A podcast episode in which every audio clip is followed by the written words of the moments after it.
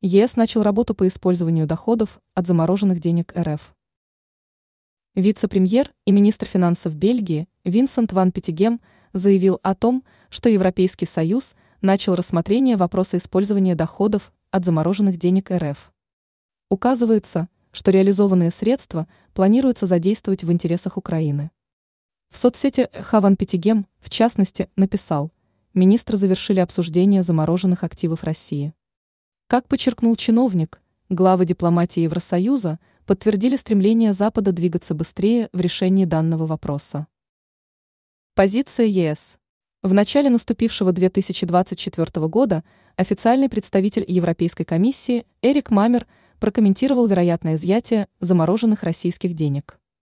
По заверениям Мамера, существенных продвижений в указанном плане до сих пор не наблюдается. Министр финансов США Джанет Йеллен также комментировала сложившуюся ситуацию. Йеллен указывала, Вашингтон еще не утвердил на законодательном уровне использование российских активов. Ранее сообщалось, что РФ готовится к суду на случай попыток Запада изъять ее финансы.